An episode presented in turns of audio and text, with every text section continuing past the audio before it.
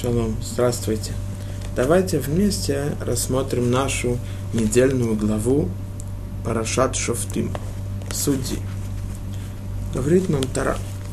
Шофтим вешотрим титен лехо бихол шаарехо, ашер ашем элокехо, нотен лехо лишватехо, вешафто это ам мишпат цедек.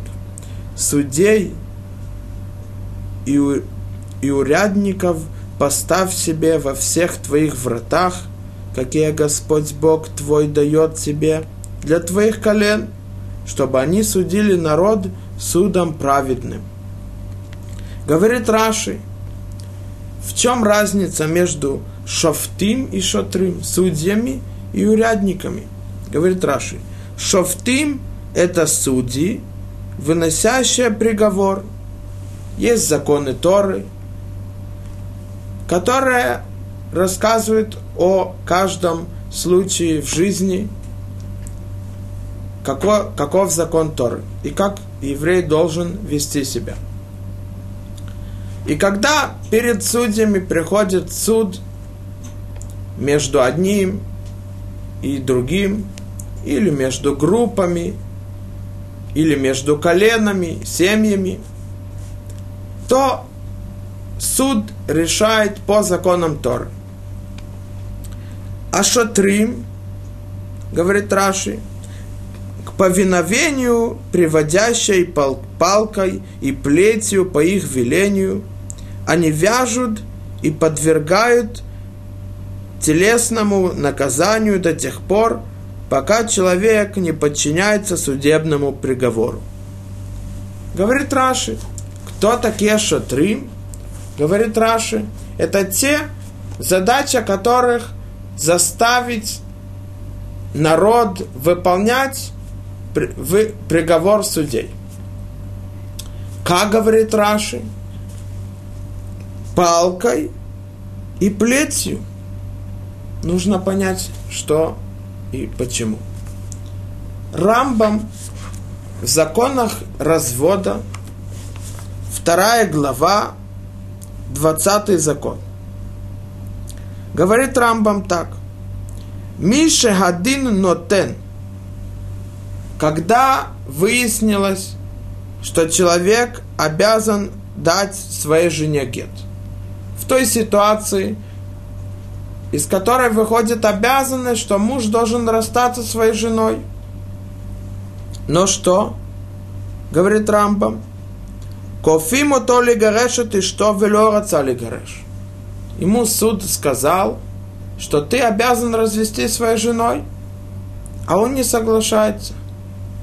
Говорит Рамбам, Бейдин шал Исраэл бехол макому бехол зман, маким ото ад шайомар роцеани, вихтов агет виугет кашер. Суд Израиля в любом месте, в любое время должны его ударять палками или плетью, пока он не согласится и не скажет, я хочу ей вручить гет, и гет кошерный. Нужно здесь понять. Известно, что один из законов гета, что когда человек вручил своей жене гет – не по своей воле, а из-за того, что его заставили насильно написать и вручить гет жене, то этот гет посульный. Хазаль его называют гет миуше. То есть, когда заставили его вручить гет. И этот гет не кошерный, он посульный, он недействительный, и она продолжает называться его женой, и ей запрещено выходить замуж за других. Только когда она получит кошерный гет по всем условиям и законам Торы, она прекращает быть его женой, и она разрешена остальным, и может выйти замуж за, за того, за которого она выберет. Но здесь мы видим, Рамбам говорит не так.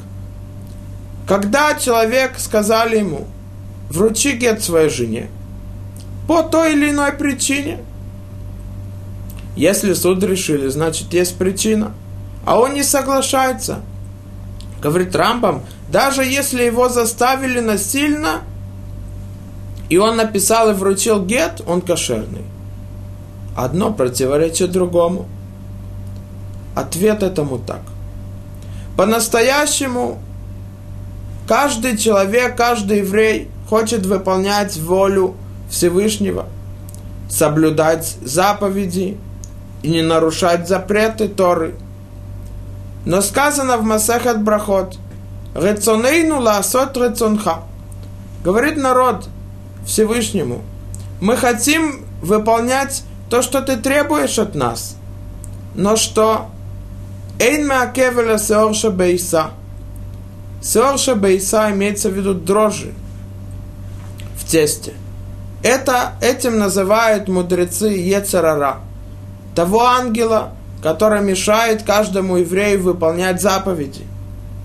Мы хотим делать твою волю. Но что? Есть Ецарара. Он нам мешает. У нас есть испытания – страсти, поэтому мы не выполняем. Но по-настоящему мы хотим. И это отвечает Рамбам. Говорит Рамбам. Велама ло батель гетзе, шереу анус, бин бияд Якум, бин бияд Исраэль. Почему не будет отменен тот гет, который он вручил насильно? Ведь его заставили. Говорит Рамбам так. Шейн омрим анус, эла лемиша нилхац венитхак ласот, давар шейно михуяв бомина Тора. Когда мы говорим человек, который вручил насильно гет – этот гет не кошерный, он не действительный. Это только когда его заставили вручить гет для, не для, потому что он обязан из Торы вручить гет – а просто по той или иной причине, которая не связана с историей. Тогда мы говорим, раз он дал гет не по своей воле, этот гет не кошерный. А вальмиша кафо яцроара леватель мецва уласот авира, но тот, которого поборол Ецарара и привел его к тому, что он не выполнит заповедь или нарушит запрет, согрешит.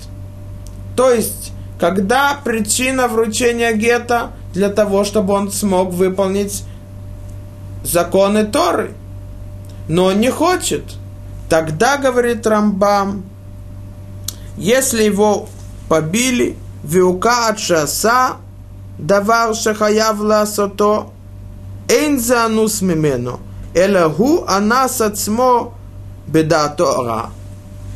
Когда человек должен вручить гет своей жене,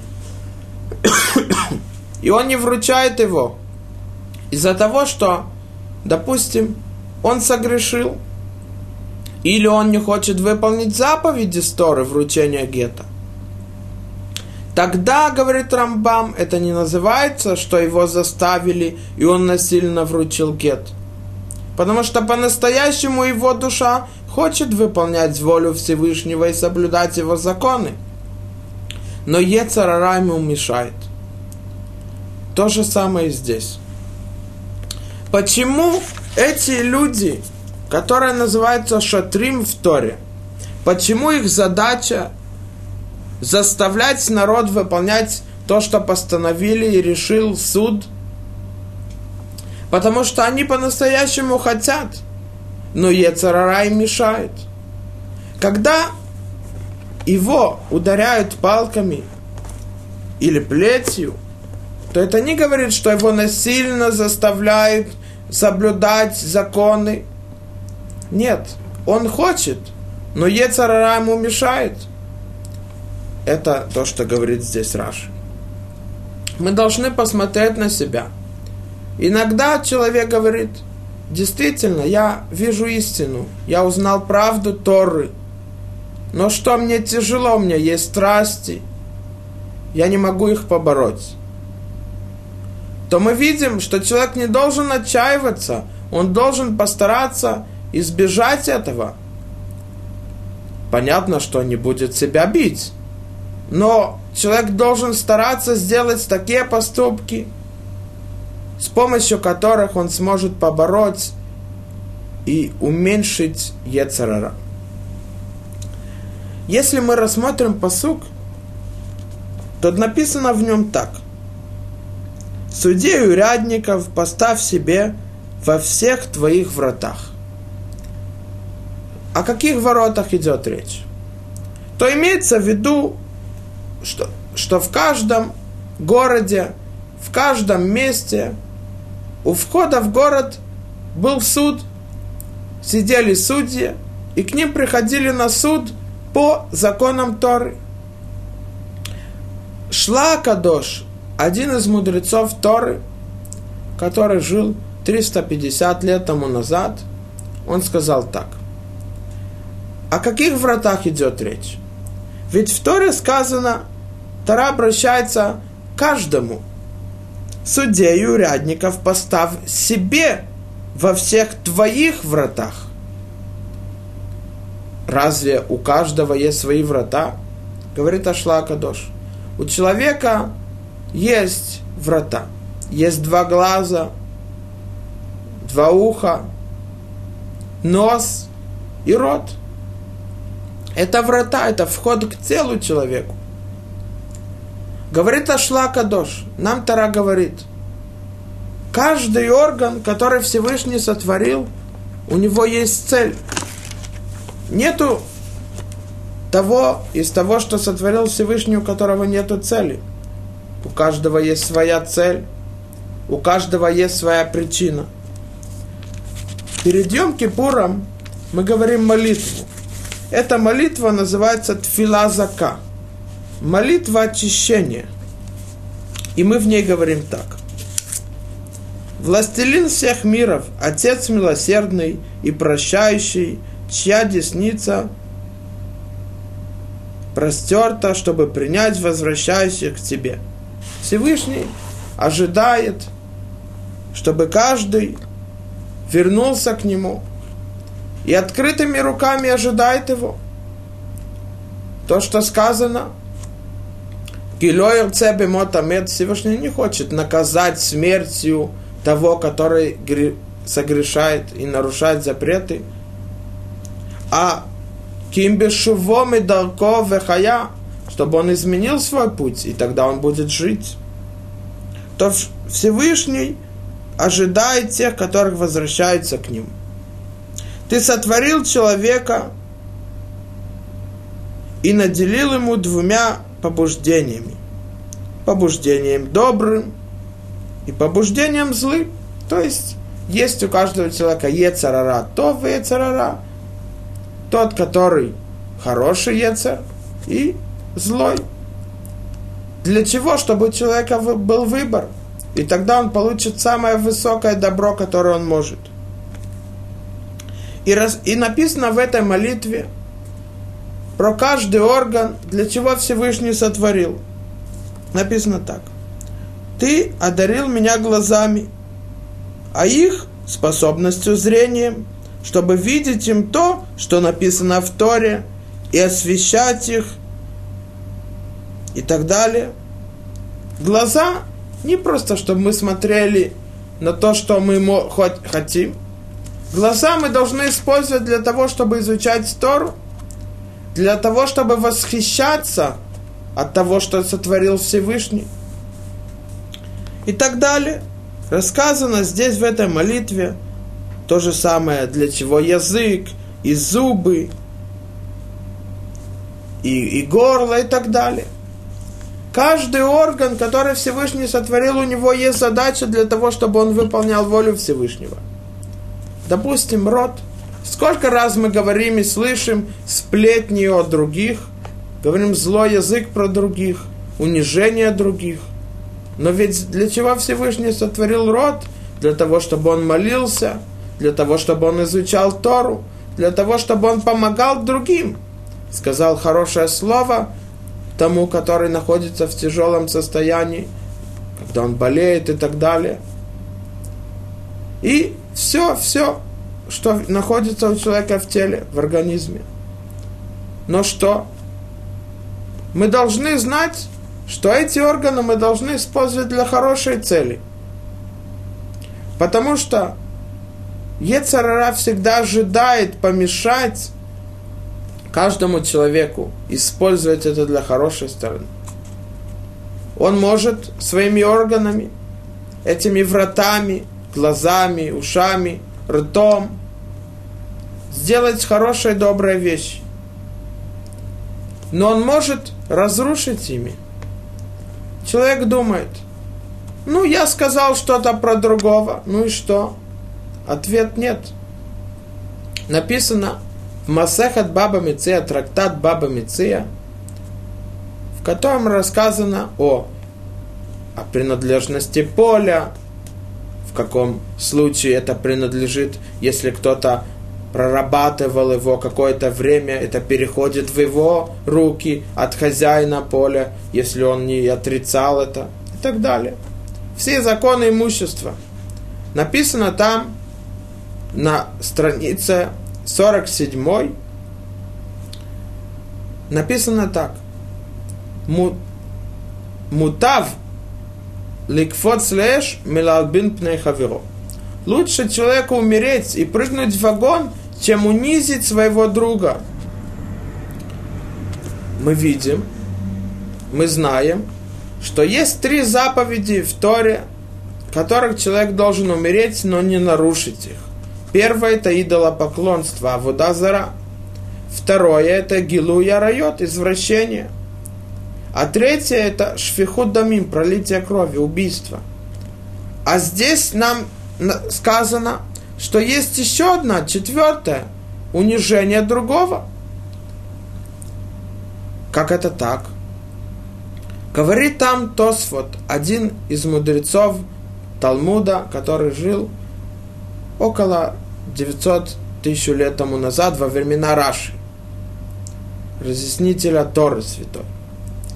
Он говорит так, что не имеется в виду просто красивое выражение, чтобы мы нам показать, насколько строго унижать другого. Прыгни в огонь и не унижай другого. Нет, говорит Тосфот.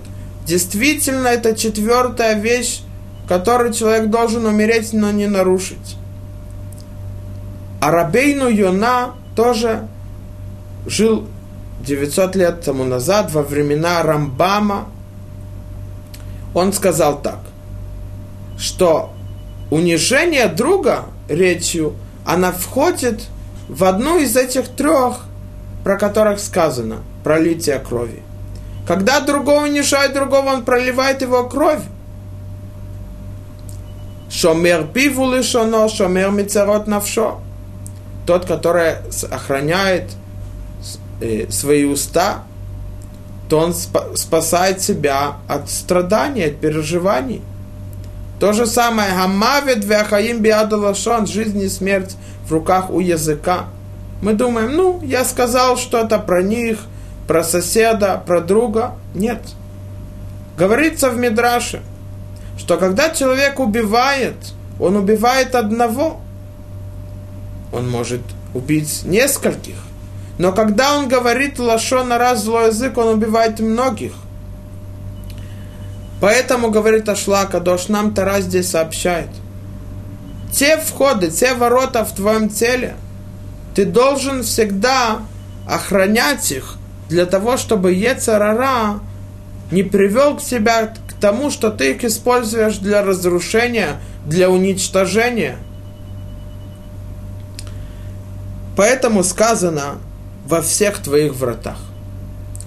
Как это можно сделать? Ответ. Каждый человек должен знать, что написано в Торе, мы это уже видели, о обетах и клятвах. Обет и клятва, хотя Тара нам сообщает всех законы, но все равно брать обет или клятву, даже если человек ее выполнит, это строго. И так говорит Рабинатан трактат Недарим, трактате, в котором разъясняются все законы обетов, страница 22, говорит Рабинатан, тот, который берет на себя обет или клятву, он как будто бы построил жертвенник в то время, в котором есть храм, а когда есть храм в Иерусалиме, то запрещено строить жертв, жертвенники не внутри храма. А тот даже, который выполняет его, то есть выполняет этот недер, не нарушает его. Например, когда человек сказал, не запрещено пить воду, то с того момента, если он выпьет воду, он нарушает запрет истории. И действительно, этот человек, говорит Рабинатан, он взял на себя обед, не пить воду, и он не пьет. То то, что он выполняет этот недер, этот обед, как будто бы он приносит жертву на том запрещенном жертвеннике. А это еще дополнительный вопрос, э, запрет. И более строгий, приносить жертву не внутри храма.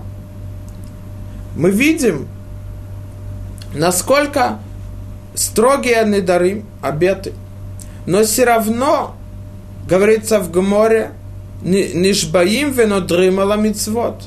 Человек, который хочет заставить себя выполнять заповеди или избегать запреты, это хорошая вещь. Так сказано в Шулхана Рухе. Симан Реш Вав. 206 знак. Каждый еврей должен охранять эти врата в своем теле для того, чтобы не, не использовать их для злой вещи. Если мы рас, рассмотрим, то здесь написано «Судей и урядников поставь себе». В Торе написано «Леха» – себе. Нужно понять, почему именно обращение к себе – Клиякар говорит очень важную вещь. Говорит Клеякар так. Нужно было сказать без себе, просто сказать судей и урядников, поставь во всех твоих вратах, почему себе. Говорит здесь Клеякар так. Биура иньян, шапасук зе цивуй, лемиша еш сипук биадо лиманот дайним – Шиманеотам админат шиудейним вело яханифу афилу лизеа миманеотам везеу шинейнмар титен лихо. Говорит Клейкарта.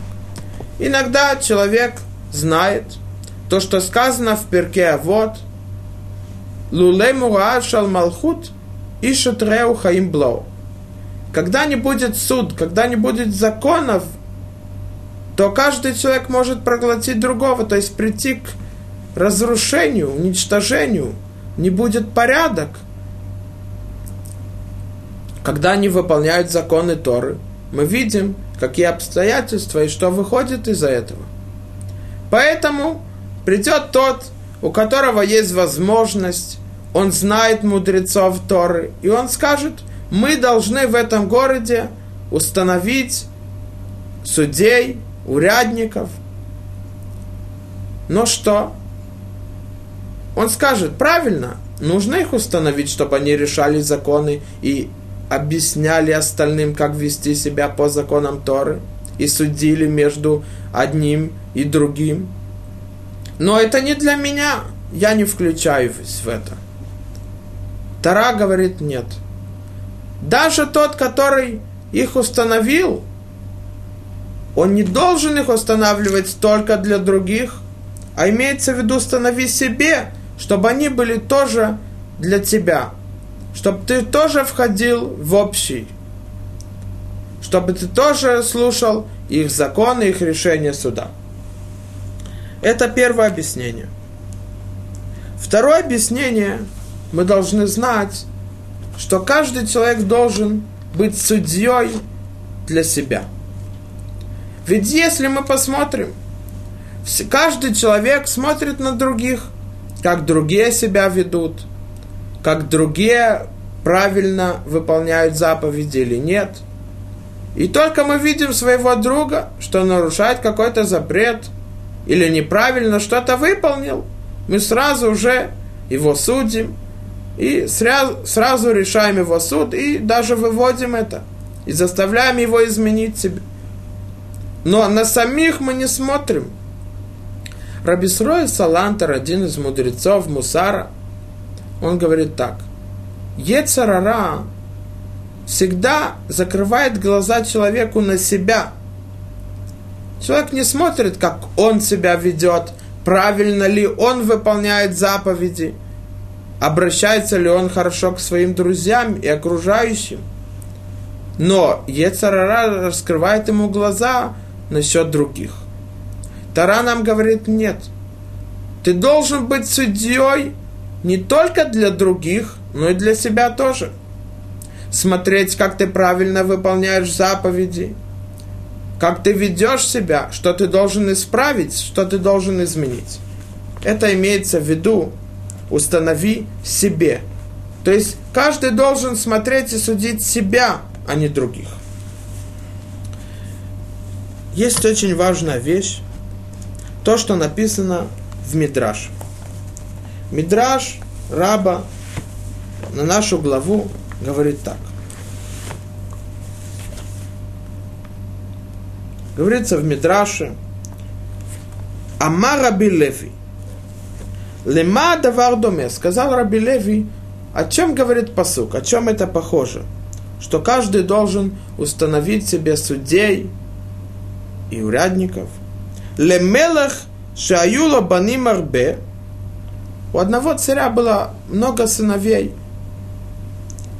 Вяя уэвета катан ютер микулам. Он любил самого маленького, самого младшего больше всех. Ваяло пардесахад. У этого царя был один большое-большое красивое поле.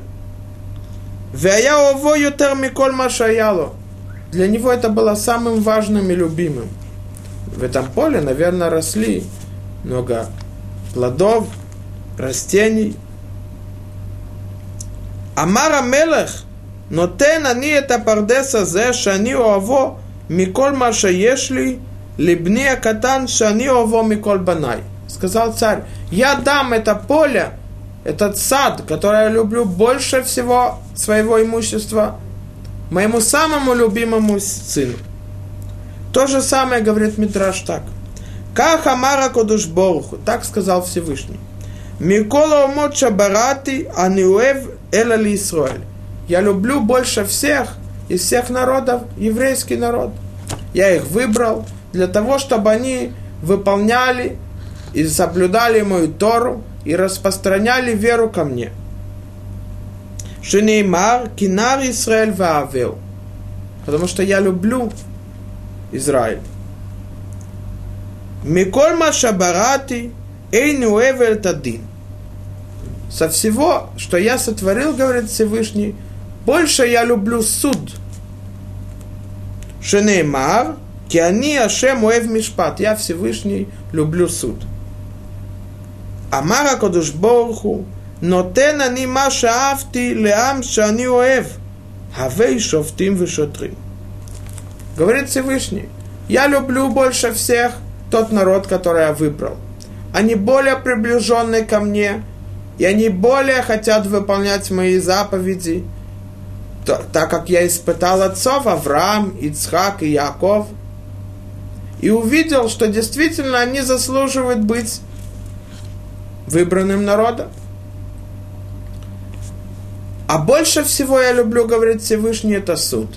Поэтому я дам то, что я люблю больше всех, подарок тому народу, который я люблю больше всех. Нужно понять, что значит я, я люблю суд больше всего. Ответ, что такое суд? Ведь человек может прожить всю свою жизнь, несмотря на то, что он ведет себя плохо. Иногда он вредит для других, но он это не замечает. И только, может быть, заметит это перед смертью. Сколько раз происходило, что человек перед смертью говорил, что за жизнь у меня была? Я что-то хорошего сделал, я только повредил другим. А иногда человек даже не обращает внимания. Живет так, как есть. Всегда у него будут объяснения, почему он так сделал и так. Все ему должны. Почему меня обвиняют в чем-то? Они не правы, проблема в них. Человек не обращает внимания то, что происходит с ним. Для чего суд? Суд, он говорит, рассмотри то, что есть по-настоящему. Рассмотри, как ты себя ведешь. Суд всегда раскрывает глаза и показывает нам истину, вещь так, как она есть. Поэтому, говорит Всевышний, самый большой подарок, который я могу дать моему народу, это суд. Почему? Для того, чтобы они могли изменить свой путь. Ведь если человек посмотрит, Месилат Ишарим рассказывает, Рамхал, один из гениев и мудрецов и праведников Торы, который жил 300 лет тому назад, он написал книгу «Месилат Ешарим» «Путь праведных», в которой он рассказывает, как человек должен вести себя для того, чтобы возвыситься и приблизиться к Всевышнему. Он говорит так. Иногда Всевышний дал человеку мудрость, знание, хорошую память. Но что? Человек это использует для того, что не требуется. На что это похоже? Допустим, у человека есть талант играть на скрипке красиво. Но ему говорят, играй. Ты играешь очень красиво. Музыка, которая выходит из скрипки твоей, она радует других. А он вместо того, чтобы играть на скрипке, он берет и забивает ей гвозди на стенке. То же самое здесь. Всевышний дал мудрость человеку для того, чтобы он работал над собой – а он использует ее для вещей, которые не важны. Я слышал, что в одном месте, в одном университете в Израиле изучают народную музыку китайского народа в 12 веке. Кому это нужно? Всю жизнь человек может использовать мудрость, ум, который, которым одаривал его Всевышний, для вещей, которые не нужны ему. И всю жизнь Всевышний дал суд Израилю для того, чтобы судом они могли рассмотреть, где они находятся, что они должны исправить и что они должны изменить. И тогда они могут возвратиться к нему. Это то, что сказано здесь в Мидраше. Суд – это самый большой подарок, который может быть. Потому что если бы не было суда, а значит человек не смотрел, что с ним и где он находится, то он бы никогда не изменился и не улучшил свои поступки. Поэтому, говорит Всевышний, я вам дарю суд. И это, говорит Мидраш, самый большой подарок, который может быть. Насколько человек должен рассматривать свои поступки? Что даже судьи, о которых, если мы посмотрим, написано так.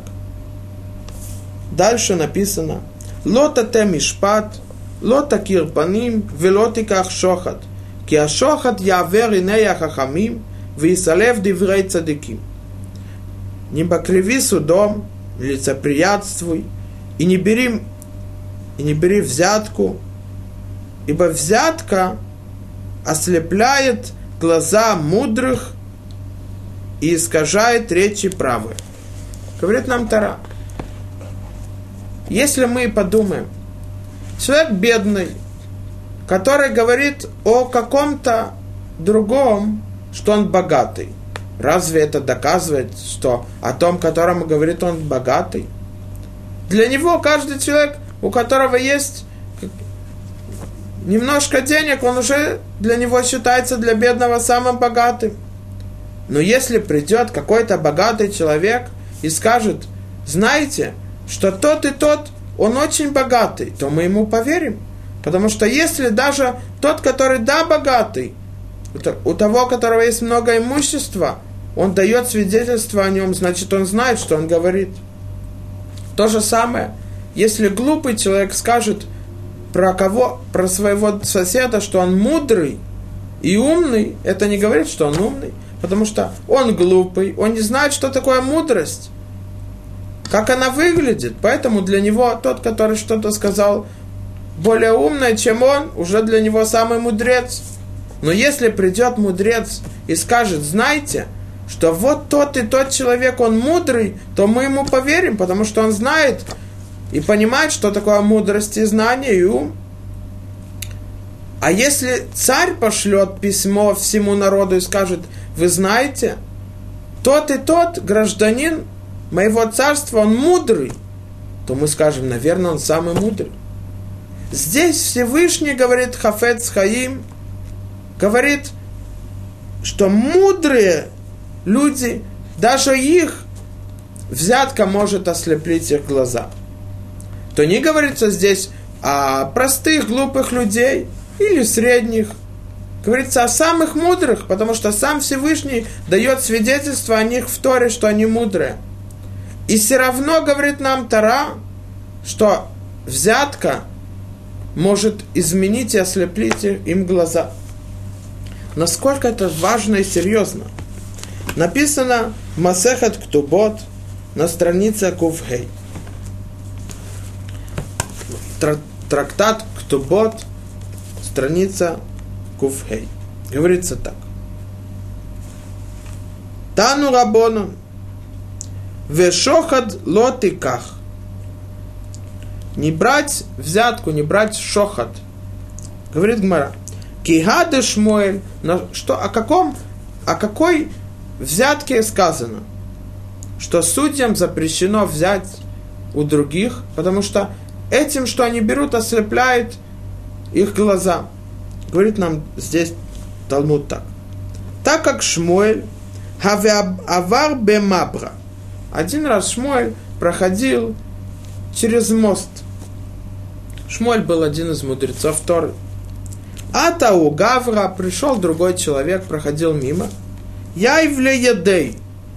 И протянул руку помочь Шмуэлю. Наверное, Шмуэль был не молодым, ему было тяжело подниматься, переходить через мост. И он хотел ему помочь. А Марли сказал ему Шмуэль, «Моя видатых, Моя видатых, то есть кто ты? Что ты здесь делаешь?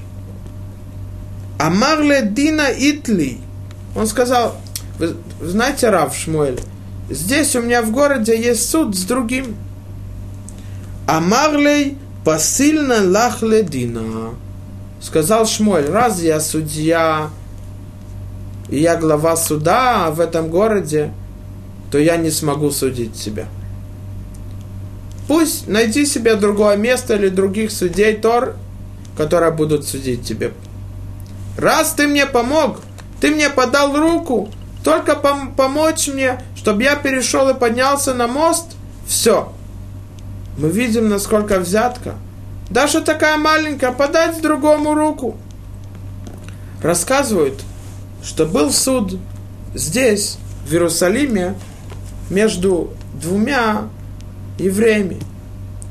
И вот один из них, который судился в Бейдине, суде Торы, он, когда один из судей вышел, он приоткрыл ему дверь.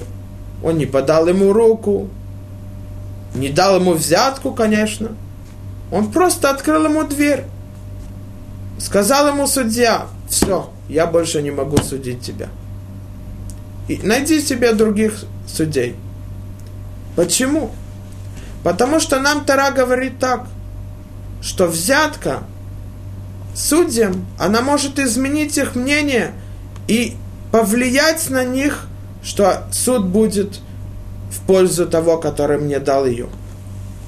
Если мы спросим вопрос, как это может быть, что мудрецы Торы, которые всю жизнь, они живут скромно, если мы посмотрим, как живут мудрецы Торы в нашем поколении, скромные дома, маленькие квартиры, живут скромно. Разве может быть взятка повлиять на их мнение? Говорит Хазон Иш в книге Эмуна Убитахон. Есть еще одна злая болезнь, средство которому прибегает Ецарара – чтобы подорвать сердце человека доверие, доверие к нашим мудрецам. И это претензия, что мудрецами Торы может руководить личный интерес, подобный неверной гире. То есть, люди, Ецара приходит, чтобы уменьшить силу веру к мудрецам. Он говорит, вы знаете, у них законы, решения по Торе, по их интересам. Говорит дальше. Тот, кто учит Тору, должен верить, что никакой интерес в мире не властен над мудрецом Торы и не может склонить его сердце и заставить исказить суд, ибо мудрец стремится очистить свою душу и выпачкать ее в каком, а не выпачкать ее в каком-нибудь грехе, ему больнее всякой раны. Мудрец опасается и никогда не хочет согрешить. Ему больше получить и важнее получить какое-то тяжелое ранение, чем из-за того, что он согрешил, э, выпачкать свою душу. И возможно ли, чтобы ради денежной выгоды или желания кому-либо угодить, он изранил свою душу извращением суда? И кроме этого, истина для мудреца Торы – это свойство души его и корень бытия, и малейшая частица лжи чужда ему совершенно. Мудрец настолько хочет решить закон и постановление суда – только по истине Торы. И даже если есть где-то малейшая, малейшая возможность ошибки, он уже старается избежать это. Один из судей в Иерусалиме сказал, что я каждый суд, когда идет, я, я соблюдаю пост. Почему? Для того, чтобы Всевышний помог, чтобы я не ошибся. И то же самое становится уделом и верой многих честных людей, учеников и последователей мудрецов Торы, впитающих мудрость у них ног. Также люди, которые избегают взятки и своих интересов. Тогда, почему нам Тара говорит Хазаныш, сказала, что человек должен не брать взятку и не получать помощь от других, даже самую малейшую, Разве это может повлиять на его решение суда? Говорит Хазон Иштак. Однако Ецарара прорыл подкоп под фундаментом здания этой веры, чтобы улавливать души, склонные к ложному мудрствованию и, разве, и развертывает перед ними целую теорию, выведенную якобы из Талмуда, будто Личный интерес – это необор... необоримая сила, способная одолеть больших и маленьких в равной мере. И покоряются ей даже самые разумные праведники и те, кто известен добрыми делами. Иногда, говорит Хазон Иштак, бывают те люди, которые не по-настоящему мудрецы Тору, не по-настоящему хотят вывести закон истины из Торы. И Ецарара их использует – для того, чтобы уменьшить влияние мудрецов, которое показывает нам правильный путь.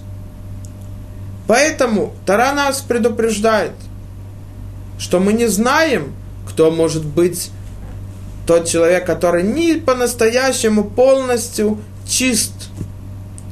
Потому что Ецарара есть очень большая сила. Поэтому даже самый большой мудрец опасается этого. Потому что ведь может быть, что Ецарара найдет какой-то какой-то вход в него тем, что ему вручили взятку или помощь, и он даже не заметит это. Поэтому даже самые большие праведники опасались этого. И это то, что нам говорит Тара. Что Ецарара, он ищет тех людей, которые не до конца поработали над собой и не возвысились. Хотя они считаются мудрецами – но у каждого человека работа бесконечна. Нету такого, что человек э, работал над собой, над своими качествами и достиг этого. Это без конца. Каждый раз, когда человек поднимается ступенью святости, он должен изменять и продолжать заново работать над собой.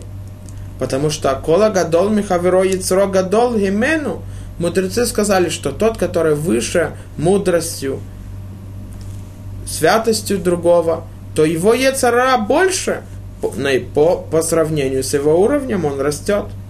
Поэтому Тара нам говорит, Ецарара всегда хочет повлиять не только на тебя, но использовать тебя, для, чтобы повлиять на остальных и уменьшить веру людей и народа к мудрецам. Поэтому каждому запрещено судье и да, мудрецу, если Тара говорит про него мудрец, Всевышний, как мы сказали, говорит о них свидетельство, что они мудрецы. И все равно они должны избежать это.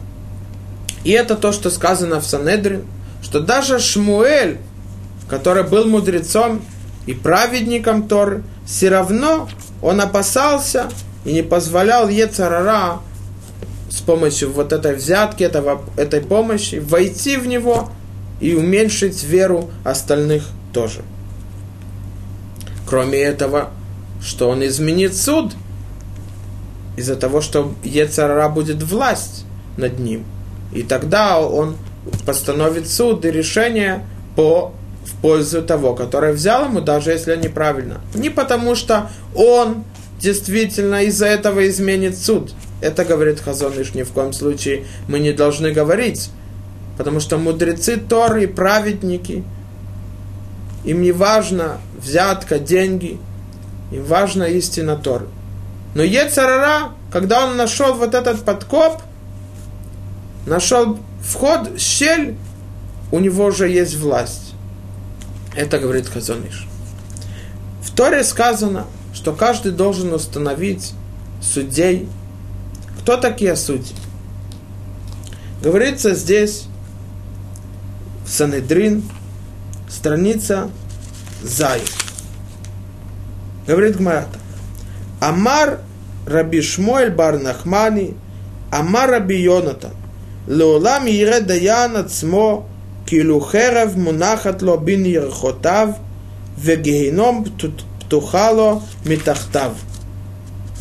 Говорит Раби Йойната, что каждый судья, каждый мудрец Торы должен видеть, как будто бы, когда он судит других, как будто бы меч около него, и как будто бы ад под его ногами. Что имеется в виду? На что это похоже?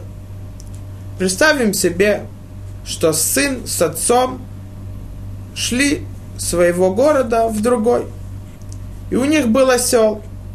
И вот они идут по дороге, отец, сын, и ведут осла.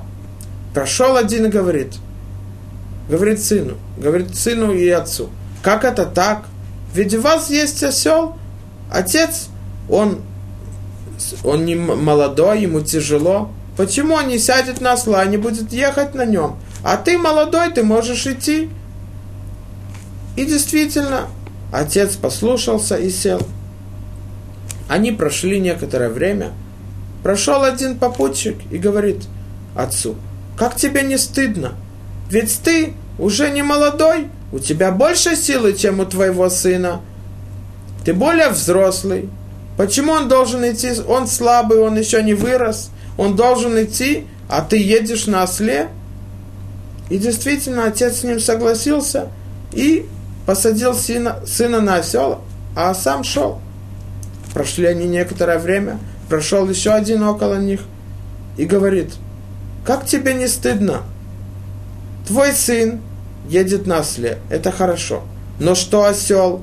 Разве он должен идти сам? Как это так? Царь Балайхаим, неуважение к животным, унижение их. То отец взял и осла на себя и своего сына. Прошли они некоторое время. И прошел один и говорит, как это так? Ты держишь осла, хорошо, но твой сын на нем, тебе не стыдно, тяжело ослу. То сын слез, и они несли осла. То говорит нам Раби Йонатан, человек установил судью. Но что? Судья должен знать иногда мы знаем, что то, что делают разные э, расспросы народа, хорошо ли судьи ведут себя, правильно ли они судят. И судьи по этому решают суд. Они смотрят на народ, народ интересуется в этом, они так решают. Или наоборот. Нам Тара говорит нет. Каждый судья должен знать, что то, что он судит, он судит за, по законам Торы. А, за, а Тора – это закон Всевышнего. Он судит не, народ не потому, как хочется тому или подходит другому, не по своим интересам и выгодам. Если я скажу, что этот не виновен, то потом, когда у него будет успех, и он получит, как он будет во власти, он мне поможет. Нет. Судья должен знать, что как будто бы меч напротив него, и как будто бы под его ногами ад. Почему? Потому что он судит не по тому, по интересам народа, а он судит по законам Всевышнего. Он выполняет то, что требует Всевышний. Потому что если нет, то это будет так же, как с отцом, сыном и ослом. Каждый по своему интересу. Одному один жалеет отца, другой жалеет сына, третий жалеет осла, и он будет изменять свое мнение по мнениям других. Но, но по-настоящему, когда судья судит, он должен решать только по мнению Всевышнего. И это то, что сказано в Масеха Цены Если мы увидим, дальше в нашей главе написано так. Написано Китицела Милхама Алоевеха – Вераита сус варехев амрав мимха, лотира михем, киашем элокехо имах, амалха мерец мицрай. Когда выступишь на войну против врага твоего, увидишь коня и колесницу, народ многочисленнее тебя, ты их не бойся. Ибо Господь, Бог твой, с тобой, кто возвел тебя из земли Мицраима. Говорит нам Тара, когда человек выходит на войну – и он видит столько много солдат, оружия, больше тебя, ты не должен бояться. Почему? Потому что не ты воюешь, и победа на войне не решается твоей силой, твоим количеством. Она решается, потому что Всевышний с тобой, Он воюет, Он с тобой, Он тебе поможет победить. Сказано дальше. «Вая бекоровхем эла милхама, венигаш коэн ведибер элаам». Когда шли на войну, назначали священника храма, который должен был идти с ними на войну, усилить их перед этим, усилить их веру к Всевышнему. И он перед тем, как выходили на войну, он должен был сказать так. И скажет он им, слушай, Израиль, близитесь вы сегодня к битве с врагами вашими, да не, об, не обмякнет ваше сердце, вере Всевышнему. Не страшитесь, и в смятение не придите, и не сокрушитесь пред ними. Он сообщает, никто не должен бояться, ни, каждый, ни у кого не должен быть страх, боязнь, волнение. Каждый должен знать, почему. Киашем хуа олехим ахем ли лахем лахем имой вехем ли Ибо Господь Бог ваш, Он идет с вами, чтобы вести битву за вас с врагами вашими, спасти вас. А дальше написано так. Ваясфу ашотрим лидабер алаам и продолжат урядники изрекать народу, и скажут они, кто тот, кто из вас, который, который уменьшил и, и у него есть страх, Пусть пойдет тот, который боязливый, сердцем мягкий, то есть у него уменьшилась вера к Всевышнему, он не сильно надеется на победу, потому что Всевышний с ним.